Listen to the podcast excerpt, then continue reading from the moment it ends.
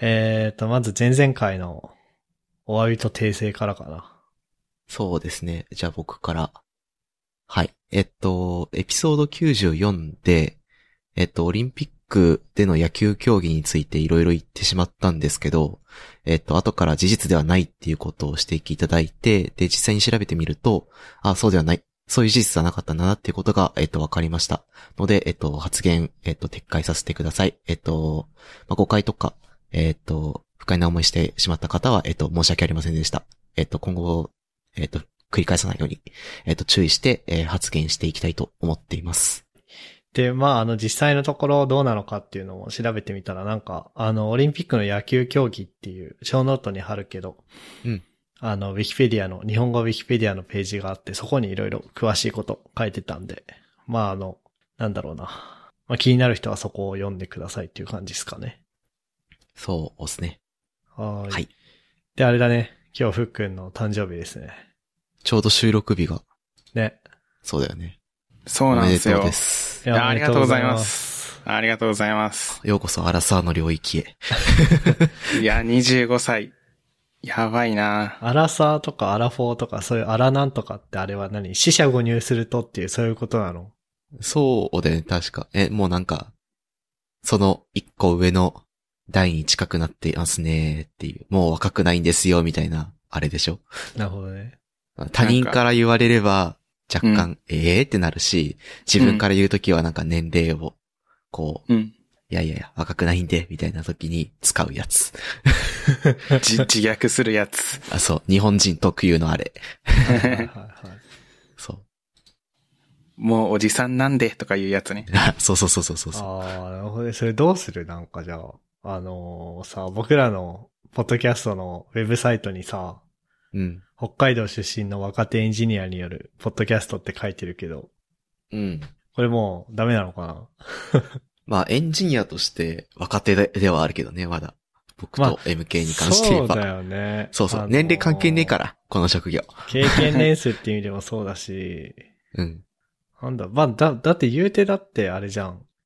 あの、大学院行って、修士、あの、博士前期課程うん。出て、修士取って就職した人はまだ1年目じゃん。そうだね。僕より2歳年上とか2歳、ん同い年か。同い年で新同卒い2年年目とかの人も、会社に、というか部署にいるし。同い年で新卒2年目うん。それは、ああ、そっだか。から僕の一個後の代に入社した人うん。は、えっと、い入社した人人で、僕と同い年の25歳でうん。 2年目やってるっていう人もいるから、うん。そうそうそうそう。若手ではある。まだ若手って言っていいのかな。若手って何を指して若手って言うんだろうね。これ、なんかさ、ね年齢のこと言ってんのか、経験年数というか、経歴で言ってるのか、どっちなんだろうね。どっちだろうね。どっちも。もかな。 ずっと若手の気持ちで僕はいますけど、都合よくね。都合よくね。まあ、30くらいになったら外しますか。うん。そうだね。若手の看板。若手の看板いつ消える問題はなんか謎い。まあでも若手じゃないから、イコール、なんだ、うん、なんだろう 中な、。中堅なのかなまあ中堅だね、中堅。そうそうそうそう。うんいやなんかさ、30歳ぐらいの人とかがさ、いや自分老害なんでとか言っててもさ、はぁって思うじゃん。 うんうん。 ?4、50代の人たちがなんか言ってると、四五十代の人はなん逆かにさ否定はするけど、否定はする けど、いや、いや、うーんって反応に困る感じがある四よ。五十代の人はちょっとなんか逆反応に困るからそういうこと言わないでほしいね。それはそまあ、あれいつまでも若手のつもり。でもあれか、わいつまでも若手のつもりなんで、こう、もう若手じゃないのにそういう振る舞いをしてると今度、あの、ね、最う。近、そうそうそうそう。あの、なんだっけ、老害界の若手とか言われるのか。わ難しいめんね。どくせえなまああれかもね、じゃあなんかもうそういうのでラベリングするっていうのがもう間違いなのかもね。そうあーね。なるほどねあの、年齢ハラスメント的な問題もあるから、うんそうだね。もう年齢を気にして何かを言うこと自体が、こう、世間と、世間の価値観と一致していないのかもしれないねう。ん。じゃあどうしようかな。そのゆるふわ .com のソースコードグレップして若手って文字列全部消すか。で すかそう。北海道出身のエンジニアによるポッドキャストってなんか、どうなんだ北海道出身の若手エンジニアによるポッドキャストと、うん。うん。北海道のエンジニアによるポッドキャスト。まあ、別、北海、いい、いいか、別 に。あれするあの、上京してきた、あの、出身校の後輩たちに、このポッドキャストを譲る、ああ、なるほどね。若手であることを維持するために。そしてなんかこう、我々は、あの、何上位、上校に入って、し わ、しわしわポッドキャストってやる。しわしわポッドキャストいいな。俺ら60代ぐらいになってもまだやってたらやろうよ。しわしわポッドキャストって名前で。北海道出身の元若手エンジニアによるポッドキャスト。老人エンジニアとかにしようよ、そういう時は。もうその時はもう振り切ろうよ。むしろなんかその年齢でさ、前線でまだウェブサービス作ってますとかだったらもう、もうなんか、ね、遺産、遺産というかな、何こう、むしろ珍しがられるじゃん。珍獣扱いされるじゃん。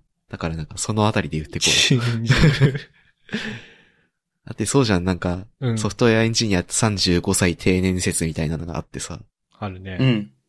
なんかそういうこと言われてる中、60歳でも現役でし、こう、エンジニアリングして、コード書いて、こう、組織の仕事をしてますみたいな感じになってたらさ、まあそれはそれで面白いじゃん。いそうだね。や、あの頃は、レールズというものが流行っていて、みたいな。そう、今では〇〇だけど、あの頃は、まだ MVC アーキテクチャで、コントローラーとビューとモデルを、それぞれ別々に書いてな、みたいな。 ロ、あの、あーエンジニアリング老害できるから。まあ面白い。な るほどね。あ今では脳波でパソコンいじるけど、あの頃は手首を痛めてキーボード打てたんじゃよ、みたいな。面白いね。確かに進化が早いというか、そうそうそう。発展が早い業界だから。 100年経たずにここまで進歩してるんだからさ、まだまだいけるよ。という期待を込めて、一生若手、もしくは、 こう、途中でこう、しわしわ、しわしわなり、おじいちゃんエンジニアっていう方針に切り替えていくっていうね。ーそれか、あの、ある程度の年齢を超えたら、北海道出身の若手エンジニアによるポッドキャストのところ、若手エンジニアのところに、ダブルクオートで囲むようにすれば、心は若いけどっていう、なんかちょっと、意識してます感を出せるかもしれない。年齢意識してますからね。それこそ、まあちょっと話ずれるけど、親父とか50歳だけど、ガリガリコード書いてるしな。ああ。そう、僕の親父は、あれなんですよ。あの、実はソフトウェアエンジニアやってまして。まあ、もう50代に入った、入って、何年か経ったけど、まだまだ現役で仕事しておりますわ。あ、それ、よくよく考えると、うちのお父さんも、今67かなおー、うん。 ?67 だけど、現役だよね、多分ね。現役だね。図面描いたり、現場行ったりしてるね。で、あれでしょう。全国飛び回ったりしてるって話だよね、確か。そうだね。めちゃめちゃ元気だよな、たくやあの父さんあ。。ねいやケイのお父さんもバリバリ現役って感じ。まあ、60代後半に見えないよね。うん。見えない。いや、ほんとなんかね、 なんか、これ、ポッドキャスト聞いてる人にこんな話してもあれだけど さ、なんであの父親からこれができるんだろうって思うよね。 いやいやいやいやいやうちの父親の方がさ、なんかあるじゃん、体内年齢みたいな、若いと思うんだよね。なるほどね。あの確かに内超臓元気とか。そういう話。確かに体も健康そう。MK より健康そう。 そうだよね。あんそうだよな。うん。もう、げし、体使って、する仕事も多いだろうし。血色がいいというかさ。確かになんか、アッパーとか、なんか表現があれだけどさ、アッパーとかダウナーとかの表現を使うとするとさ、完全アッパーだよね。ね。から MK が生まれるという。快活って言葉が似合うよな。快活クラブ。まあ、 てな感じで、あの、フックの誕生日の話からなる か、うちのお父さんの話になったけど。メガ進化。まあ、大体ね、あの、フックの誕生日を過ぎる、過ぎた頃には、このポッドキャストのタイトル、んこのポッドキャストのエピソードのタイトルがね、去年の8月には24歳ってタイトルのエピソードがあったんだけど、うんおーなので、このエピソードは25歳ですね。 25歳。いいね。伝わる人いねえか。わかんない。わかんなかった今の何だったえ、21歳。ああ。拳でか。拳でああ、はいはいはいはいはいはい。抵抗するで。そのなんか、それツイッターで流行ったあの、なん、なんだ、いわゆるだから今で言うと、チー牛みたいな確か感に。じの言われ方をする人が、こう、あれだよね。ああいう文脈で、こうなんか、中学生だからに絡んでて、パンそう !21 歳みたいな。そう、いきり散らしてたのが。あれ、あれ流行った頃ちょうど僕ら21歳じゃなかった。 あ、そうだよ。そうだよね。そうだったね。いやーちょっと昔話は吹けるからやめましょう。うん夏休み。夏休みですね。そう夏だですね、よ、ね。夏休み。こっちとらひどい気温ですよ。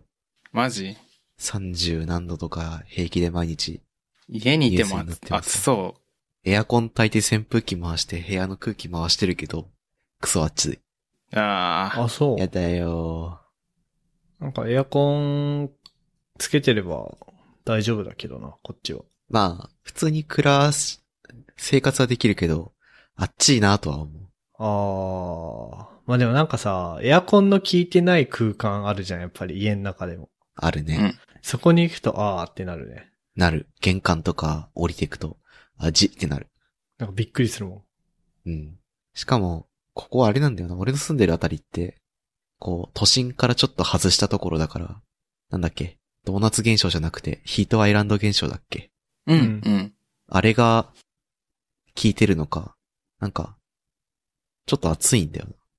他のん。場所に比べて。って感じで、夏を室内で満喫しておるよ。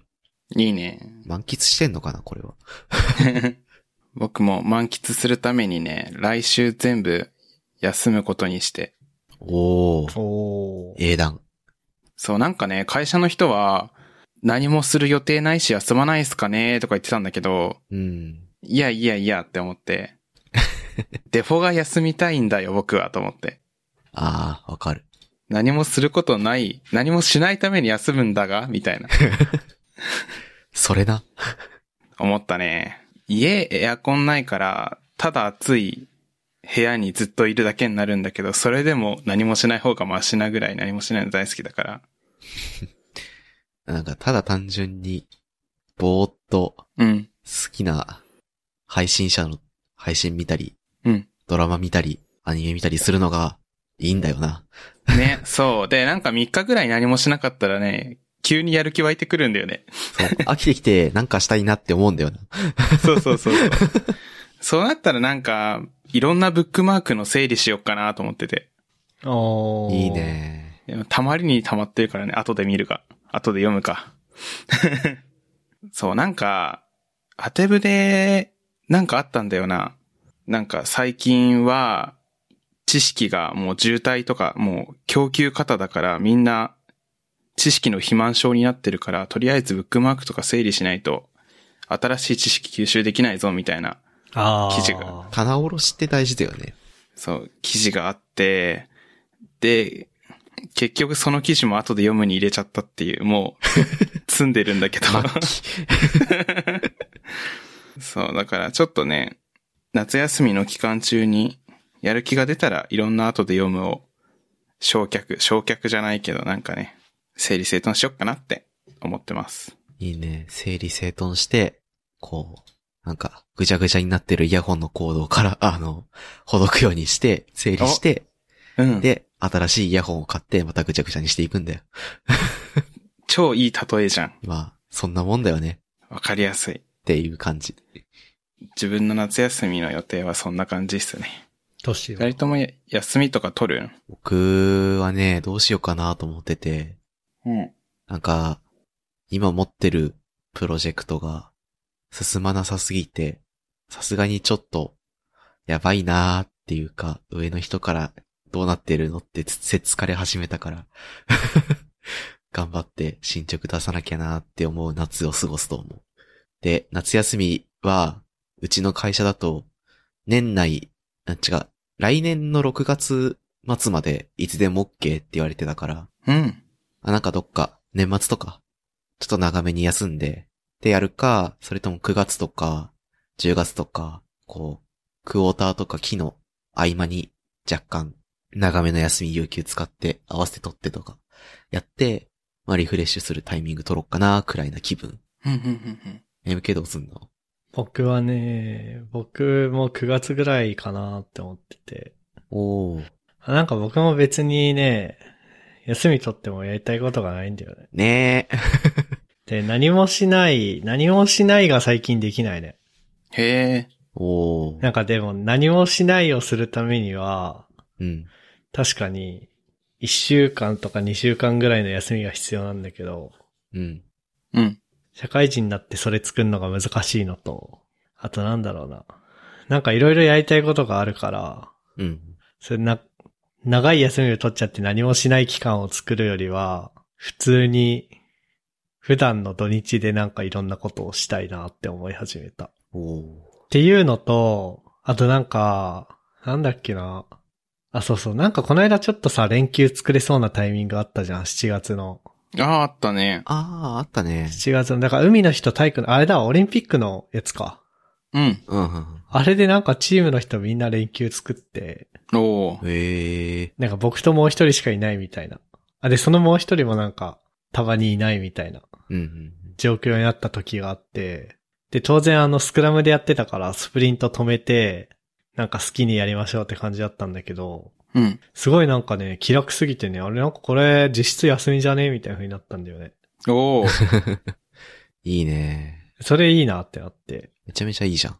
だから、そう、なんかみんなが休んでる時に働くと、大きなことが動かないから、うんうんうん。楽だし、自分が個人的にやりたいと思ってたことを、だらだらやれた。うん。だからみんなが休みを取るときには休みを取りません。おー戦略だ。ずらして取れば、その分楽できるっていうか、うそうそ思う、思うように動けるって感じよね。う。うん。そうかー。いいね。なんか逆にあれだった。なんか、みんなが、みんなが休むタイミングでうん。休んで、みんながいるタイミングだと、なんか休みづれえなと思っちゃって。ああ、なるほどね。なんかそういう空気、体制に、体制側に、入っちゃうわ、いつ、いつも。手側に行ってしまった な。体制側に行ってしまった か。そう。悲しいことよ。まあみんなもな、あそうか。もう夏休みについて考える時期かっていうか。うん。ね。夏休みですか。なんか7月すごい早かったな何。もしてなかった。いや、な、な、何かしてたんだけど、あっという間すぎてそういう気分になる。いやー。まあこうやってどんどん進んでいくんだね、世の中は。じゃあ、本当に世の中の流れ早くて、あと4ヶ月で今年終わるの嘘でしょ。なんかね、あの去年、あれだよね、去年だから3月とか4月ぐらいかな、忘れたけど、うん。コロナが、あれなんかやばいやばいってなって1回目の緊急事態宣言になった時にさ、うん。うん。まあなんかもうこれ多分もう2020年はもうなかったことになるよね、みたいなうんうん。話をしたと思うんだけど、うん。 2021年の方がなかったことになってるね。ね。ほんとそまだ2020、2020年もさ、1月とか2月の頭ぐらいまではさ、こう世の中まだお気楽な感じだったじゃん。う。うん。そうだね。だってあれだよ、なんかあの、あれ話したっけなんかさ、そのさ、僕が USJ 行ったのも去年の1月だよ。そうか。まだ普通にそういうことできてたのか。その頃まだ世の中普通だったからさ。 ああれよな。なんかもうさ、3000人とか4000人とか言ってるじゃん、東京も。なんかすごあーいだからさ感じがするね。なんか、初期の頃ってさ、100人ってたらもう、大騒ぎになってたじゃん。っうん。ていうぐらい、なんか数字に対して鈍感になってきて、それが日常化してきてるんだなって感じはあるよね。あでも今思った。おなんかこう、全然関係ないんだけど、うん。やっぱり数字に対する感覚が身についたってことじゃん、それって。あー、そうね。だから、毎日こ う、何かの、に関する指標となる数字をこう、毎日目にするっていうのは大事なんだなって思った、今。そうだね。うん。 なんか、そうそうそう。それで、こう、いや、今はやばいからやめておこうみたいな判断とか、す、するようにはしてるんだけど、世間的にそういうことしてるのかなっていう、うん、うん、うん。あれはある。なんかそれこそ、感染経路不明なんだけど、その人は、普通にオフィスに出社してマスクせずに、で、オフィスでもなんか、会食をして、うんぬんかんぬんみたいな。いや、まあ、どこで感染したかわかんないぐらい、そういうリスキーな行動をとってたんですね、みたいなこと言われてたし。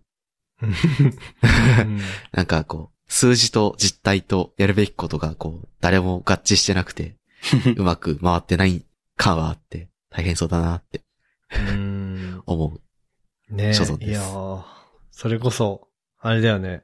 あのー、月曜から夜更かしとか見てもさ、うん。街頭インタビューとか見ててさ、まあ街頭インタビューだからなのかもしれないけど、うん。結構マスクしてない人いるからさ、いるいるいる。怖いもね、その3人で歩いてて、ん。うん。で、2人マスクしてて1人マスクしてないとかもあったし、あったね。すごいなって思うよね。なんか初期の頃はさ、それこそマスクしないのは、まあ別に、まあ一瞬ぐらいならええやろくらいな雰囲気あったやん。うん。まあ個人の選択でしょ、そこは、みたいな。けどなんか今はもう常識として確立してしまっているのになんかそういう人がいると、冷えってなるよね。ねなるよなんねか。そこら辺のなんか感覚も変わってきてしまったなって感じ。うんうんうん。いやー大変ですなまあ、でも逆に僕も、逆に、逆にじゃないけど、僕も今、なんか、まあもちろん、ずっとかかりたくないけど、うん。今、今がなんかこう、この1年半の、このコロナの、コロナ禍の中で一番今かかりたくないね、僕は。へえ。、うん。だってあれじゃん、1回目のワクチン終わってさ なあ。再来週に2回目控えてんのにさ、うん。この、このタイミングでかかったら最悪だ よ。確かに。そうだね。キャンセル枠になっちゃうよ、僕がキ。ャンセル枠ですよ。確かに。まあ、なん、なん、何の話だっけあ、夏休みか。夏夏休休みみはですまあ、ね。そんな感じで僕は特に取らないね。なるほど。 僕も多分取らないで、年末とかに残してお く。じゃあ、夏休み取った僕は今の期間あお煽る から、ん年末に取った時は存分に煽ってくれ。 OK。夏や、夏休み取ったフックに夏休み取ってないやついるって言われて、うん。年末休みめっちゃ長く取ったら、うん。年末に長い休み取ってないやついる って、お互いに休みの期間で煽り合おう。煽り煽でも年末はね、う。うん。どっちにしろ休みだから ね。そう。どっちにしろ ね。。敗北感がある。何かあなんだこれは。あ、でも、あれだね。今年、今年というか来年の年末年始もあれだね、微妙な感じだね。確かに。そうだよ。 1日2日が、あれになってるわ。土日だわ。そうだよ。それはちょっと舐めてるね。その分ね、あの、年末の方は、あの、平日が休みになるはず。だから、ああ、そうだね。確かに。まあじゃあいい。許す。あとはもう有給使って、頑張って伸ばしてくれメンスって感じ。はい。で、そうだな。あと一個いけるかな。まあ、僕が最近見てるドラマの話をしたいんですけど。うん。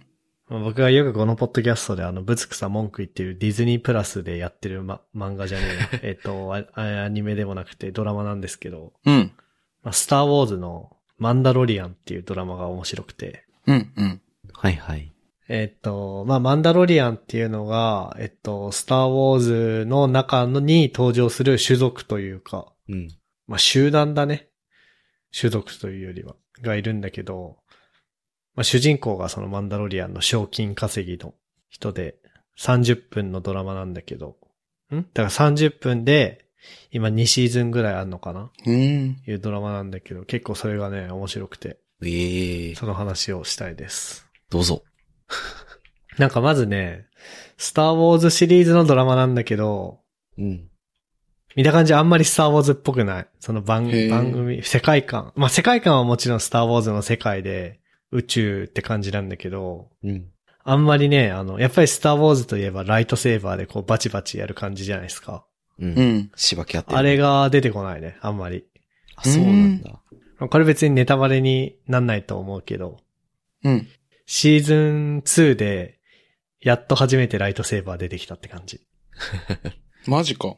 まあ、もともと誰しも持ってるもんでもないしな、あれ、確か。そうだね。あの、ジェダイが持ってるっていうもの で、ジェダイそうはそうそう選ばれし者たちなんだ けど、普通のあの、新旧三部作うん。とか、あれなんか新三部作と旧三部作って言うけど、もっと新しい三部作のことってなんて言うんだろなんて言うんだろう。あ の、最近の三部作うう。うん。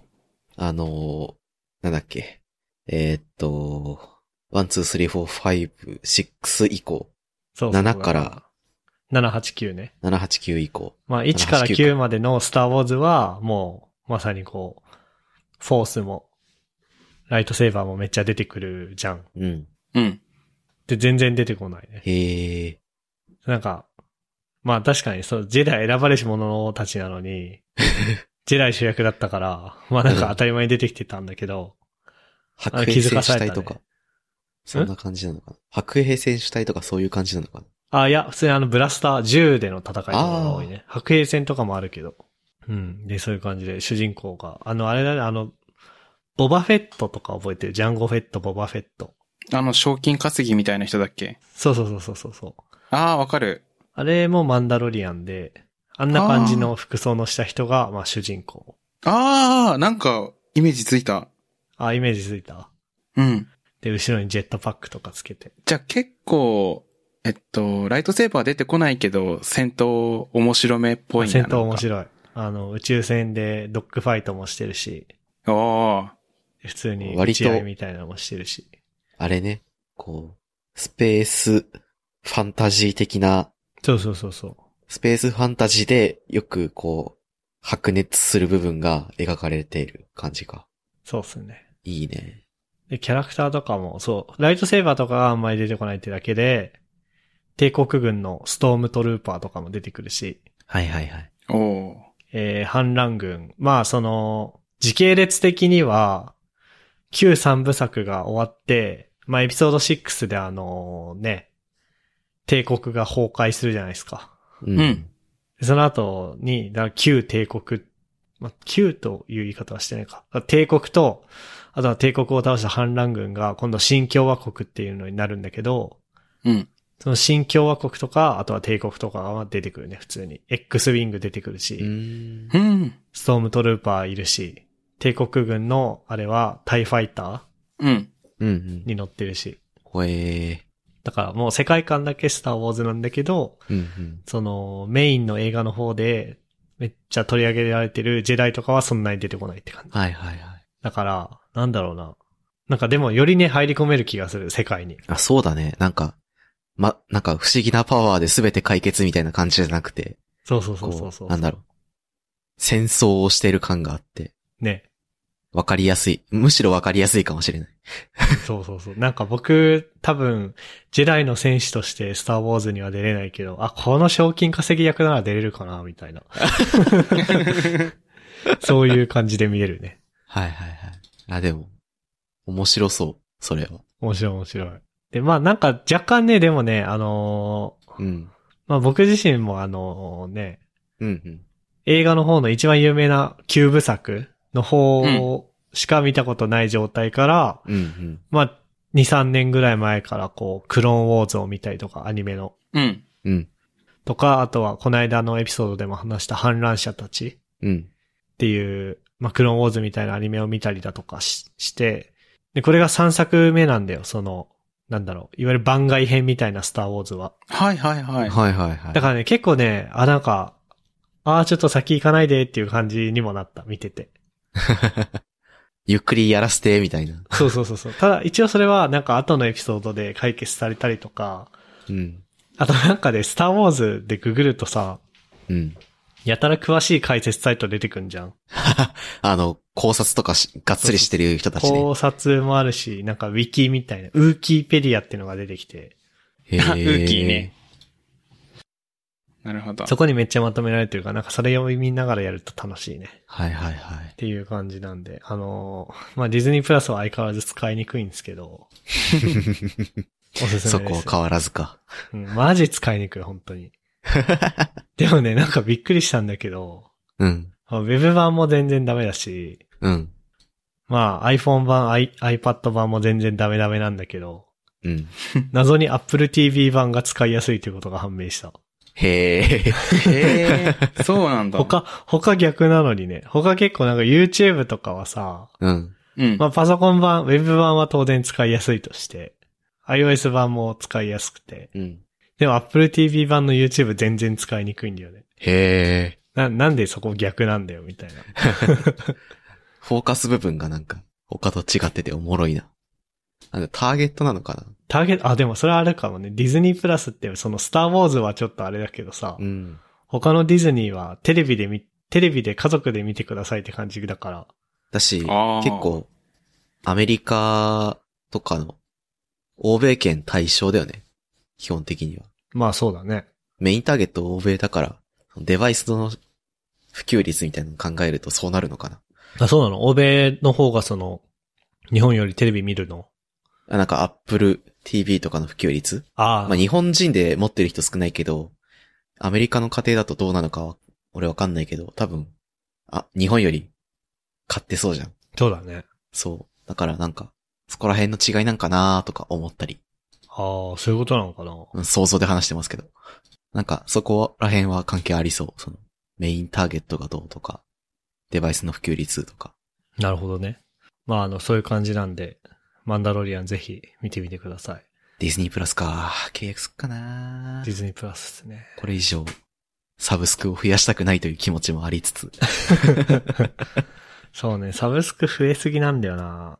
いやなんあーか、それはあるよ。僕また新たなサブスクとして、まあすぐ解約したけど、パラビってやつも増えてさ。パラビね。はいはいはい。いやなんかさ、あれだよ、TVer の仲間みたいな。うん。へえ、そんなんあるんだ。まあ TVer は無料なんだけど、パラビは有料で、うん。でなんかね、彼女さんが、うん。ドラゴン桜の、うん。なんか、未公開シーンを含めたやつを全公開みたいなうーん。やつを見たいっつって、パラビ2週間無料だから、うん。その2週間で全部見る前提で、なんだっけ。そう。契約して、うん。うん。 2週間終わったら解約しなきゃなーって思ってて忘れてたんだよね。あら、まあ。ほんと最悪です わ。だから僕今、一時的に今、パラビと、ネットフリックスと Hulu と Amazon プライムとディズニープラスを契約してるね。やばすぎ。サブスク、サブスク5個掛け持ちしてる人。